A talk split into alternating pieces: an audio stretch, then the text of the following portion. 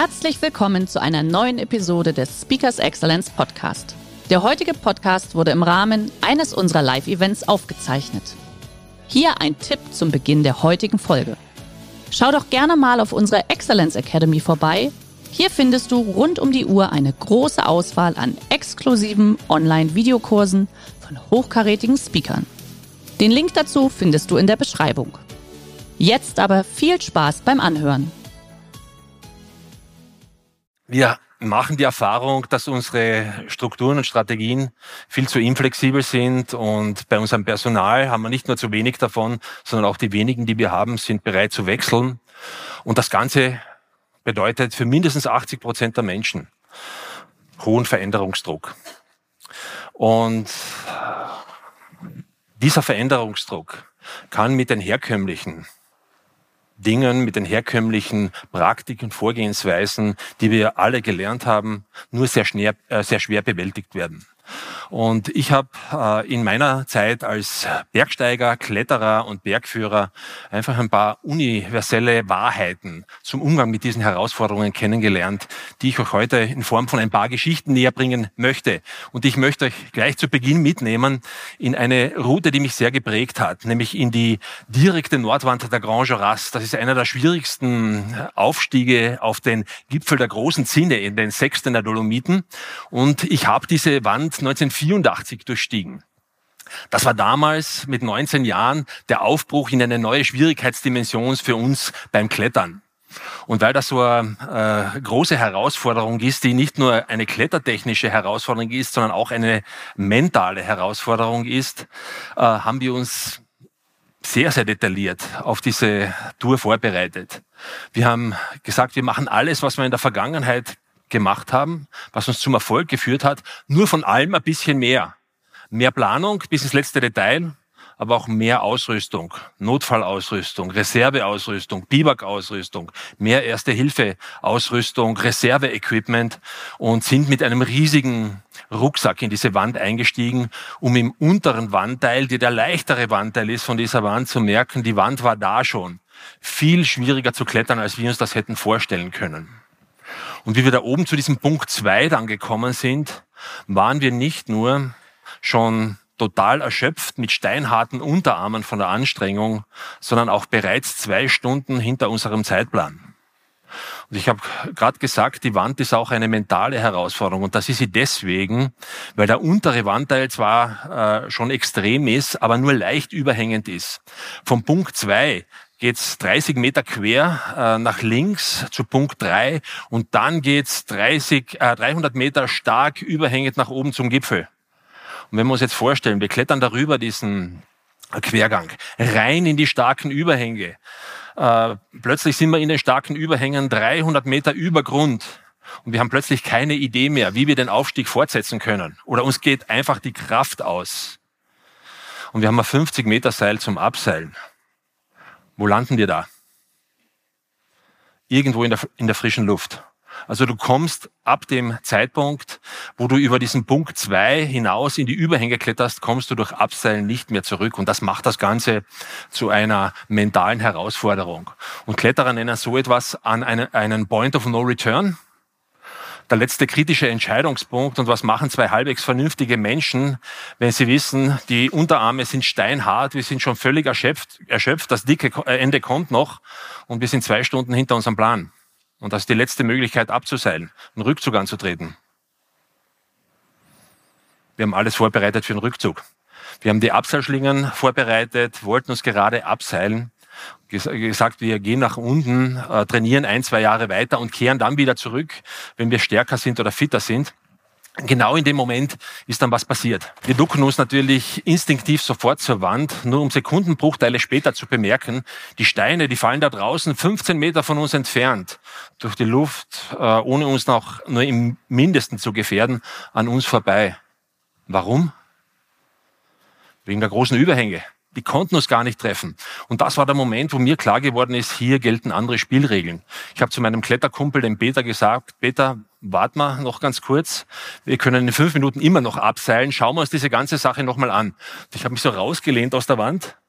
Ja, was halt so die Hände hergegeben haben an Perspektivänderung, habe meine Perspektive um 50 Zentimeter verändert, habe rübergeschaut in die starken Überhänge. Und manchmal reichte eine kurze Perspektivänderung, dass wir auf völlig neue Gedanken kommen.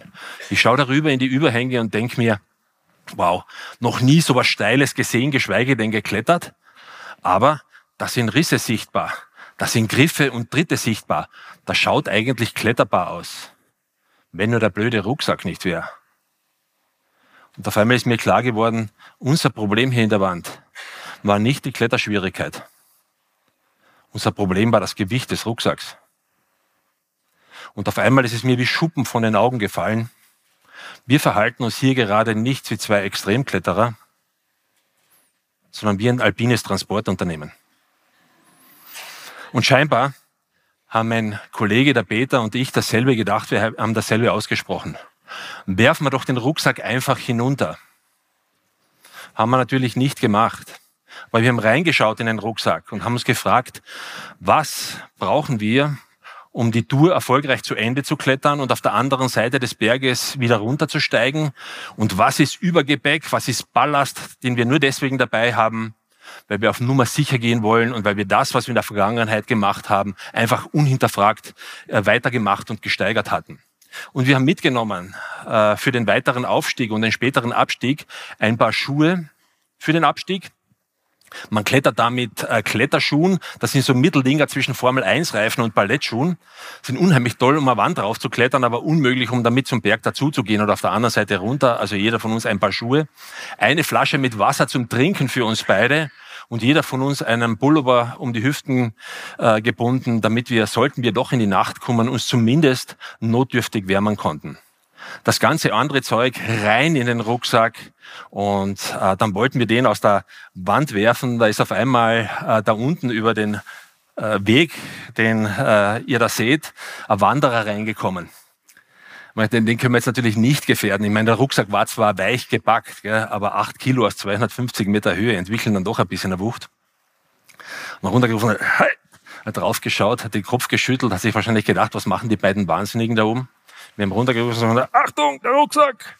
Er hat nach rechts geschaut, links geschaut, sagt dann, was für ein Rucksack? Dieser hier, Rucksack runter, jetzt ist der Wanderer in Deckung gegangen, hätte aber gar nicht müssen. Der Rucksack hat ohne die Wand ein einziges Mal zu berühren seinen Weg nach unten äh, gefunden, fünf, sechs Meter von der Wand äh, entfernt, mit der Erdoberfläche wieder in Kontakt gekommen, ein paar Meter gerollt, dort liegen geblieben. War für uns eine taffe Entscheidung in der Situation, hat aber unsere Welt dramatisch verändert. Was vorher eine mühsame Plackerei war, ist auf einmal ein ästhetischer Tanz geworden. Ich war dann zum Führen dran. Führen beim Klettern heißt Vorsteigen und ich habe im Quergang bei den ersten Kletterzügen nach links gemerkt, das war genau die richtige Entscheidung.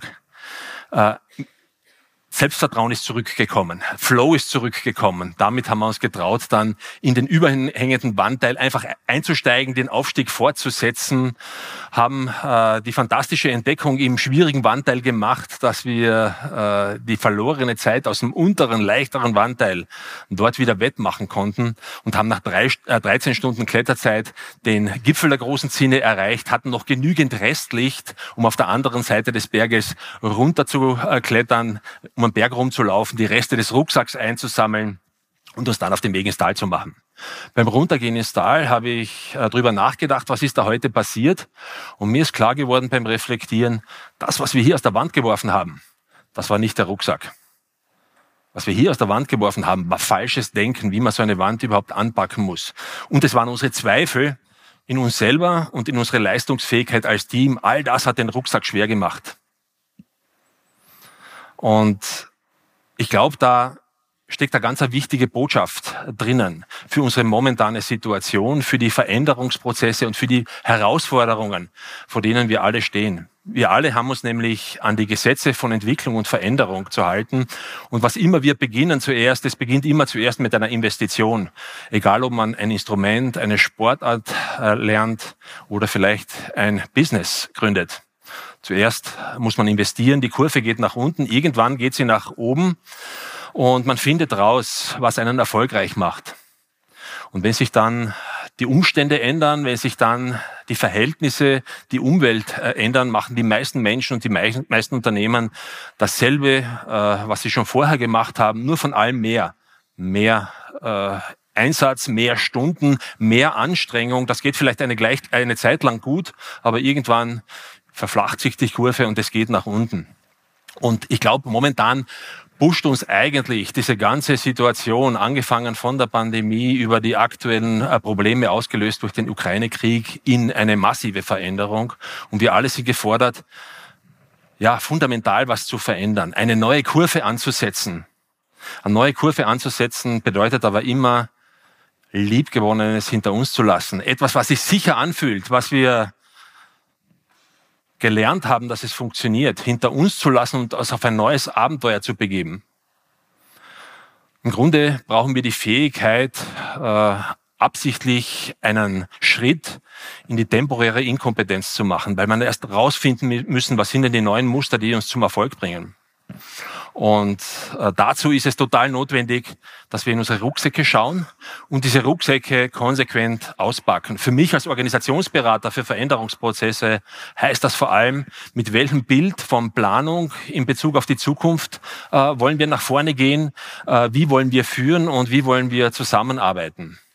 Da sind fundamentale Musterwechsel aus meiner Sicht erforderlich und äh, gerade beim Thema Zusammenarbeit sind sich ja, alle Unternehmen, alle Teams einig, ja, wir müssen eigentlich mehr zusammenarbeiten, klar, äh, für alle total logisch. Hand aufs Herz, kaum jemand von uns wurde tatsächlich dazu trainiert oder ausgebildet. Wer von euch wurde in der Schule vom Lehrer belohnt, wenn er während Schularbeiten oder Prüfungen entscheidendes Wissen mit Klassenkameraden geteilt hat? Niemand. Endlich haben wir eine Frage, wo die Hand unten bleiben kann. Gell? Wir reden zwar über das Thema Zusammenarbeit, aber es geht darum, sich bewusst zu werden, hoppla, wir sind da anders verdrahtet und vielleicht ist eine fundamentalere Änderung notwendig. Vielleicht sind ganz gezielte und wichtige neue Erfahrungen punkto Zusammenarbeit, gegenseitige Unterstützung und Wissensaufbau äh, notwendig in Unternehmen. Und da müssen wir ran, äh, diese äh, Sachen nicht einfach nur verbal bejahen, sondern wirklich an unsere Muster rangehen.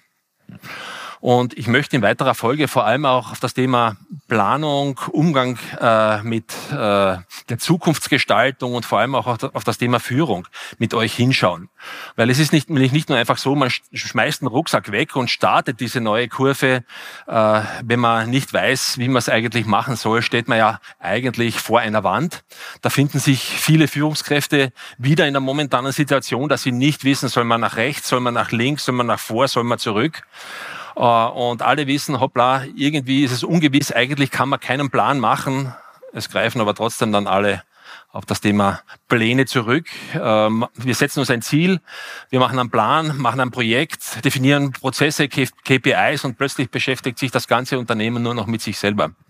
Und da gibt's deutlich intelligentere Formen, äh, die Zukunft anzupacken, als das so zu machen. Und ich habe äh, viel davon in den äh, Westalpen, in den Western Alps äh, gelernt. Und äh, da möchte ich euch mitnehmen. Ebenfalls äh, in das Jahr 1984, 19-jährig, war ich da zum ersten Mal unterwegs mit einem meiner Lieblingskletterpartner, dem Sepp Bierbaumer, war zwei Jahre älter. Der Sepp war erfahren, hat schon äh, dort gut mit den Steigeisen umgehen können in den Westalpen, war allerdings durch eine berufliche Ausbildung Ausbildung damals nicht in Kletterhochform. Ich war in Kletterhochform allerdings ein kompletter Neuling in den Westalpen, noch nie zuvor mit Steigeisen geklettert. Und äh, so haben wir uns gemeinsam auf diese erste Tour gemacht und haben gesagt, wir backen äh, eigentlich nur leichte Routen an äh, und äh, wollen es nicht übertreiben. Wir haben allerdings einen gemeinsamen Traum geteilt, nämlich irgendwann in unserem Leben eine der drei großen Nordwände zu durchklettern. Entweder Matterhorn Nordwand, die leichteste davon, oder die berühmteste, wo ihr alle den Namen kennt, Eiger Nordwand, oder die schwierigste davon, die Grand Jorassen Nordwand. Welche wäre uns egal und wir haben gedacht, wir müssen ganz viel Erfahrung sammeln. Irgendwann Ende 20, Anfang 30 wird uns das dann vielleicht gelingen. Wir machen eine leichte Tour, kommen in, den, in einen Wettersturz, äh, müssen abbrechen werden regelrecht vom Berg runtergeweht durch den Wind, äh, müssen umdrehen. Für mich das erste Mal mit Steigeisen klettern beim Rückzug, denke ich mir, das fühlt sich total natürlich an. Ich, die dünne Luft tut mir nichts, die Kälte tut mir nichts. Das Klettern mit den Steigeisen ist für mich so wie im Fels. Eigentlich haben wir unsere Ziele für diese Woche wahrscheinlich zu niedrig gesteckt. Wir kommen komplett durchnässt nach Chamonix und erfahren plötzlich, dass 15 Seilschaften in diesem Sommer 1984 vers erfolglos versucht hatten, diese Wand zu durchklettern. Halbe Minute nachdem wir das erfahren, fragt mich plötzlich mein Kollege, der Sepp, Rainer, sollten wir die Grand Joras Nordwand versuchen? Sag, Sepp, du bist verrückt. Äh, ich meine, du bist nicht in Kletterhochform, ich bin das erste Mal äh, mit den Steigeisen unterwegs, das ist ein bisschen wild, oder? Sagt der Sepp, ich sehe das total anders. Ich habe jede Menge Erfahrung mit den Steigeisen. Du bist in Kletterhochform. Äh, zudem hast du heute gemerkt, du kannst mit den Steigeisen voll super umgehen. Wenn wir beide unsere Stärken zusammenlegen, haben wir alles, was wir brauchen, um darauf zu kommen. Dann denke ich mir so bei mir, na, irgendwie hat er recht, ja. Sag mal zum Sepp, du Sepp, aber du weißt schon, gell, ich will kein berühmter Bergsteiger werden. Ich will ein alter Bergsteiger werden. Deswegen machen wir das Ganze nur bei äh, absolut gutem Wetter. Und wenn mal das Ganze zu heiß wird, möchte ich sagen können, äh, dass ich nicht mehr will und ich will, dass du das akzeptierst und dass wir ohne Diskussion zurückgehen. Selbst sagt, vollkommen logisch, ich will auch nicht hier äh, mein Leben riskieren, lass uns nach dem Wetter fragen. Wetterbericht war gut und dass der Sepp dann noch gesagt hat, Rainer, lass es uns probieren. Wir sind äh, maximal, äh, was Schlimmste, was passieren kann, die 16. Seilschaft in dem Sommer, die es nicht geschafft hat. Hat er mich endgültig überzeugt gehabt. Wir sind zurück zu den Rucksäcken, haben die wieder gepackt, die nassen Klamotten angezogen, haben gesagt, die trocknen auch am Körper, haben äh, uns in die Zahnradbahn gesetzt, sind raufgefahren zum Gletscher, und wie ich da rausgestiegen bin aus der Zahnradbahn und das erste Mal den Berg, den ich nur von Magazinen und Büchern und Geschichten kannte, das erste Mal da hinten am Horizont live gesehen habe, da ist ein richtiges Feuer in mir entstanden. Und man muss sich schon vorstellen, ja, die ganze Wand führt auf einem 4200 Meter hohen Gipfel. Ist im sechsten Schwierigkeitsgrad, einen ganzen Schwierigkeitsgrad schwieriger als die Eiger Nordwand. Bei Vereisung nahezu unmöglich. Und das Ganze bei einer Wandhöhe von 1200 Meter so viermal der Eiffelturm übereinander. Das ist kein, kein Maulwurfshügel. Und dann steigen wir aus, äh, aus dem, aus der Zahnradbahn und auf einmal sehen wir da hinten am Horizont die Grand Jurassen. Da ist so ein Feuer in mir entstanden, äh, äh aufgekommen. Ich so, wow, was ist das für ein toller Berg? Was ist das für eine fantastische Linie darauf? Da will ich jetzt mit dem Sepp, meinem Kletterpartner, gemeinsam raufklettern. Und da sind wir reingegangen, vier Stunden zu einer Hütte, wo wir nochmals übernachten wollten. Und mit jedem Schritt ist der Berg vor mir größer und größer geworden. Und im selben Verhältnis hat in mir ein innerer Veränderungsprozess begonnen, nämlich meine Leidenschaft und Begeisterung. Das Feuer ist kleiner und kleiner geworden. Und wie wir dann am späten Nachmittag die Hütte erreicht haben für äh, die Übernachtung, war das Feuer der Leidenschaft erloschen. Das Gefühl der Begeisterung war ersetzt durch ein anderes Gefühl. Angst. Und wenn ich ganz ehrlich bin, habe ich am 16. Juli 1984 eine einzige Hoffnung gehabt. Meine, hoffentlich hat sich der Wetterbericht geirrt. Hoffentlich regnet es morgen in Strömen und wir können rausgehen und sagen, hey, wir wollten ja, aber das macht überhaupt keinen Sinn bei dem, bei dem Wetter. So sind wir äh, zu Bett gegangen. Die Nächte sind sehr kurz in den französischen Westalpen. Zweieinhalb Stunden, halbe Stunde nach Mitternacht, zweieinhalb Stunden nach der Hüttenruhe klingelt der Wecker. Mein Kollege, der Sepp, geht raus vor die Hütte, kommt wieder rein und ruft fünf Worte in meine Richtung, die ich nie mehr in meinem Leben vergessen sollte. Sag Rainer, komm, es ist sternenklar. Ich wusste, jetzt wird eine Entscheidung fällig. Ja. Ich, äh, jetzt stehe ich ganz langsam auf, gehe langsam raus vor die Hütte und äh, überlege mich, ob ich Ja oder Nein sage, weil der Sepp hat ja versprochen, wenn ich Nein sage, wenn es mal zu heiß ist, diskutiert er nicht mit mir, sondern geht zurück. Äh, ich will aufstehen und merke, es geht nicht. Ich bin gelähmt. Ich liege hier auf der Matratze und kann nicht einmal einen kleinen Finger rühren. Ich muss die Entscheidung hier im Liegen treffen. Und ich äh, habe mich gefragt, ja, möchte ich da überhaupt draufklettern? Und die Antwort war ganz klar. Ja, möchten? Möchten tue ich schon. Möchte schon sagen können, mit 19 Jahren die Grand Jurassen Nordwand durchstiegen. Möchte schon sagen können, erste Seilschaft im Sommer 1984, die es geschafft hat. Aber es war die falsche Frage. Es war viel zu laubarm. Ich habe mit mir persönlich die Wahrheit besprechen müssen. Will ich das wirklich? Kann ich das? Und bin ich bereit, den Einsatz zu bringen, den der Durchstieg von der Wand mit, äh, von mir verlangen würde? Und mit diesen drei Fragen habe ich mir die ganze Route nochmal vorgestellt. Die begeisternden, tollen Kletterlängen genauso wie die abscheulichen, vereisten, gefährlichen Passagen, das unvermeidliche Biwak in Wandmitte, äh, das wir machen müssten. Und wie ich da in meiner geistigen Vorstellung oben bei Punkt 4 angekommen bin, war das Bild von meinem geistigen Auge so real, als wäre ich schon mitten in der Wand. Ich habe mich da oben klettern sehen. Es war steil, es war vereist, äh, es war brüchig, äh, kaum Haken, total schwierig, aber ich habe gesehen, ich habe es im Griff. Ich kletter darauf und ich bin der Sache Herr. Ich habe in dem Moment gewusst, ich kann das, ich will das und ich bin bereit, den Einsatz zu bringen. Auf einmal war die Lähmung weg, auf einmal konnte ich aufstehen und alles für den weiteren Aufstieg veranlassen. Ich möchte an der Stelle ganz kurz aus der Geschichte rausgehen und äh, einen Gedanken euch mitgeben, von dem ich mir wünsche, wenn ihr euch nur einen einzigen äh, mitnehmt aus meinem Vortrag, dass es dann der sein möge. Ich bin in der Situation draufgekommen, dass wir Menschen unterschiedliche Qualitäten von Zielen haben können. Wir können Wunschziele haben oder wir können Willensziele haben. Wunschziele haben ganz viele Menschen. Besonders am 31. Dezember wenn es um die Neujahrsvorsätze geht, Rauchen aufhören, mehr Sport machen, gesünder essen, ein paar Kilo abnehmen. Ihr wisst, wie viel davon tatsächlich in die Umsetzung kommen. Auch in Unternehmen begegne ich mir in meiner Arbeit als Berater sehr, sehr viele äh, Wunschziele. Die haben in Unternehmen einen bevorzugten Aufenthaltsort. PowerPoint-Folien. Das sind die Kurven immer von links unten nach rechts oben gezeichnet. Ja? Mehr Umsatz, mehr Produktivität, mehr EBIT, äh, mehr Marktanteil, was auch immer. Ich mache mich nicht lustig über PowerPoint, ich verwende es selber und ich mache mich auch nicht lustig über Pläne. Auch das ist notwendig. Wir müssen nur den Schritt weitermachen, den Schritt runter von äh, der Folie in die Umsetzung. Und das sind Willensziele. Wille zeigt sich nicht in der Aussage, ja, ich will, oder ja, wir wollen. Wille zeigt sich im Handeln. In dem Moment, wo ich auch unter Ungewissheit einen Schritt in die richtige Richtung mache, dem Ziel näher komme, wenn es nicht passt, einen Umweg versuche, eine neue Lösung. Wille zeigt sich in der Umsetzung und in der Handlung. Und heute in meiner Arbeit als Berater ist es meine wichtigste Tätigkeit, mit den Teams, äh, mit den Führungsteams diese Willensziele äh, betreffend die Zukunft zu entwickeln das entscheidet in Veränderungsprozessen und bei herausfordernden Strategievorhaben immer über Erfolg oder Misserfolg. Ja, klettern wir im Sauseschritt hier rauf die Wand gemeinsam. Für mich war das mehr oder weniger die entscheidendste Sache. Wir sind sehr schnell dorthin gekommen, wo die anderen äh, versucht haben, äh, Haken äh, unter dem vielen Eis und Schnee zu finden. Die haben gesagt, wir suchen erst gar nicht nach den Haken. Wir vertrauen auf unser Kletterkönnen, auf unsere gegenseitige Unterstützung, sind einfach reingeklettert, haben alles gefunden, was wir gebraucht haben, haben diese Passage hinter uns gebracht, wo alle anderen 15 Seilschaften vor uns äh, gescheitert sind. Damit war der Weg in den oberen Wandteil frei und wir haben dann tatsächlich am späten Nachmittag des ersten Tages unser Ziel erreicht, die Wandmitte, die ersten 600 Meter, haben dort das erste Biwak aufgestellt aufgeschlagen. Biwak in so einer Wand heißt, äh, man sucht sich einen Stein und setzt sich hin. Also nicht irgendwie eine Markise, die man rauskurbeln kann oder äh, jemand, der einem Drink serviert oder eine kleine Viblanche oder so. Also äh, Schnee schmelzen, Eis schmelzen, damit du Tee und Suppe kochen kannst. So bringst du dich durch die Nacht.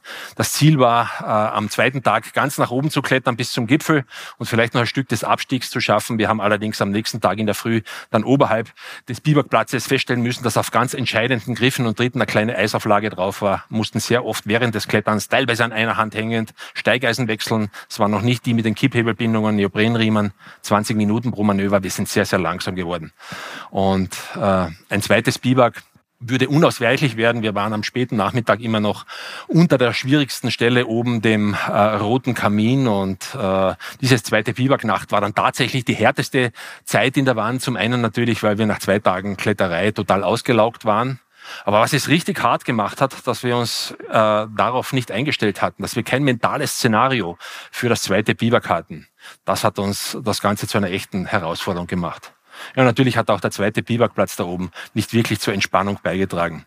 Ihr könnt euch vorstellen, dass wenn man nach zwei Tagen Kletterei an der Stelle die Nacht verbringen soll, dass da relativ schnell negative Gedanken von einem Besitzer greifen und man sich plötzlich fragt, wie schauen denn zwei Körper aus, wenn die runterfallen äh, auf den Gletscher? In welcher Spalte verschwinden die und was passiert hier, wenn das Wetter äh, äh, plötzlich so schlecht wird, dass wir wieder vor noch zurückkommen? Wir haben irgendwie erkannt, dass wir uns mit diesem Blick in den Abgrund selber schaden. Wenn man zu lange in einen Abgrund schaut, gewinnt der Macht über dich. Und wir haben einfach diese Situation in der Situ dort an der Stelle umgedeutet für uns und gesagt, eigentlich ist ja das unter uns kein Abgrund. Das ist ja erreichte Höhe haben uns über die Qualitäten und Stärken unterhalten, mit denen wir es wir so hoch geschafft hatten, viel höher als alle anderen in dem Sommer und warum da drin auch die Gründe liegen würden, äh, es am nächsten Tag zu schaffen. Und haben dann ohne größere Probleme am dritten Tag gegen Mittag den Gipfel erreicht. War fantastische Sache. Nicht nur, weil wir die Ersten waren im Sommer 1984, äh, sondern weil es einfach eine großartige Klettertour ist und für mich prägend für mein ganzes Leben.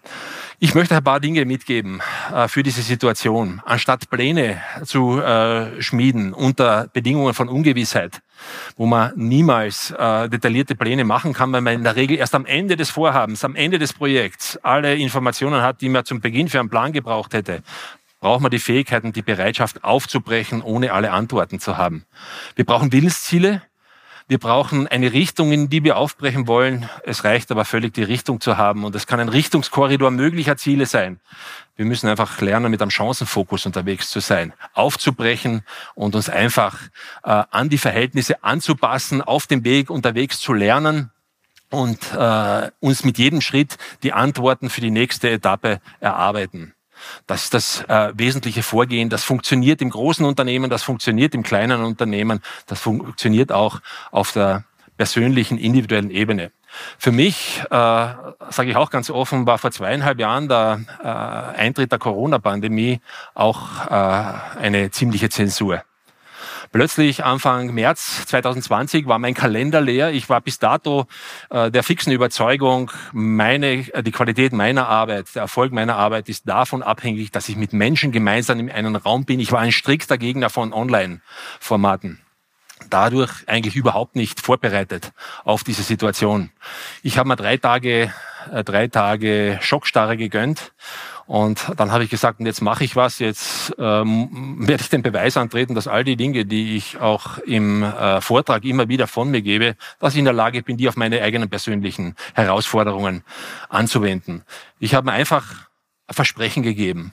Ich habe mir versprochen, ganz egal wie lange das dauert, wenn das Ganze vorbei ist, möchte ich zurückschauen können auf äh, den März 2020 und sagen können im Nachhinein, hey, deine Reaktion auf diese Situation war einer der größten deiner beruflichen äh, Erfolge.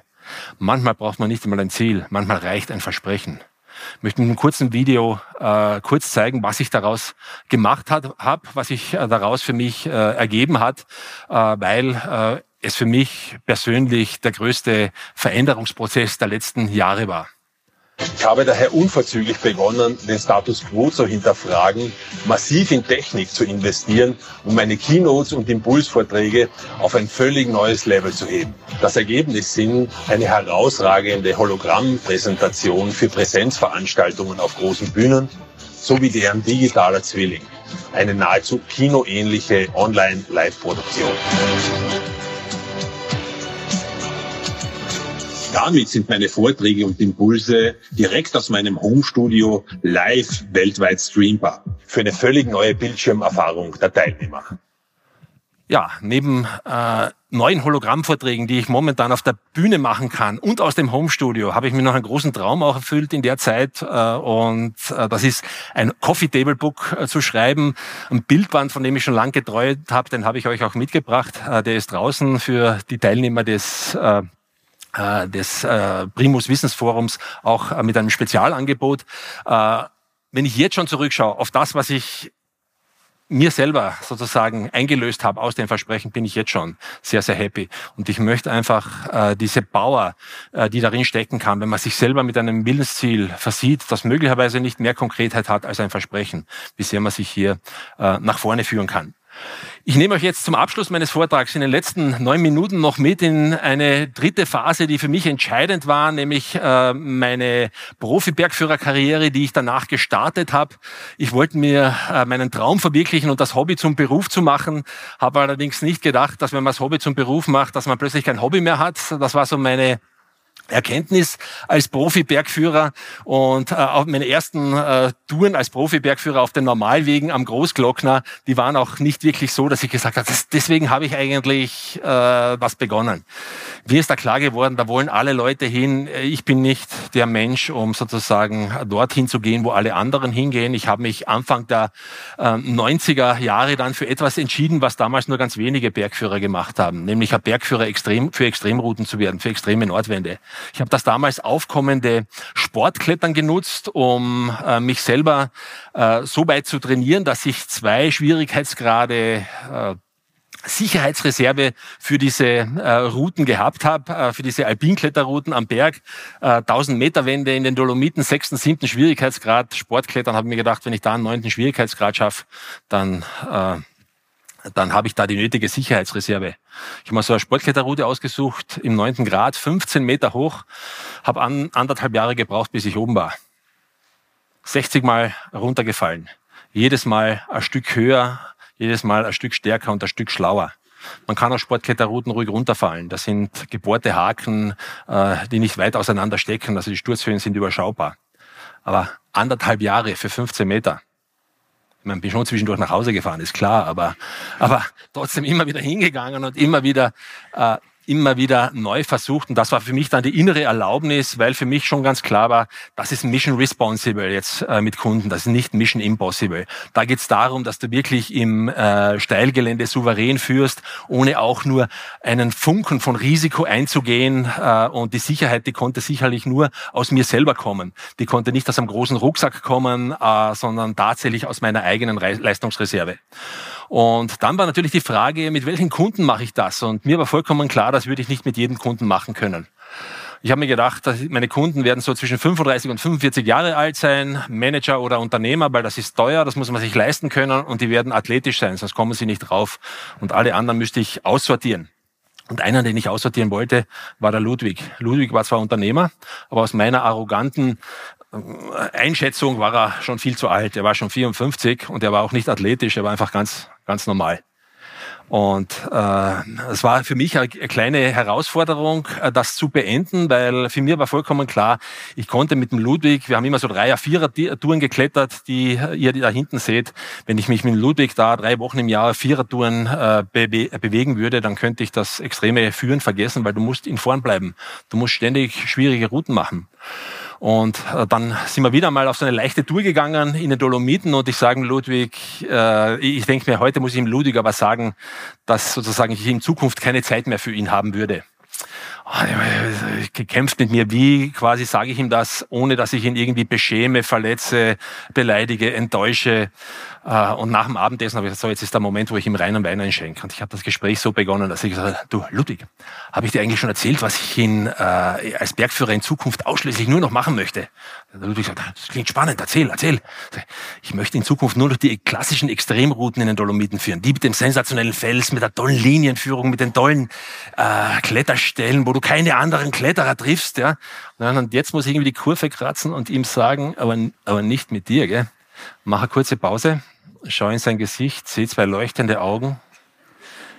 Bevor ich so er fortsetzen konnte, höre ich den Ludwig sagen, Rainer, das machen wir. Ich höre mich, ich höre mich sagen, äh, ja, Ludwig, das machen wir.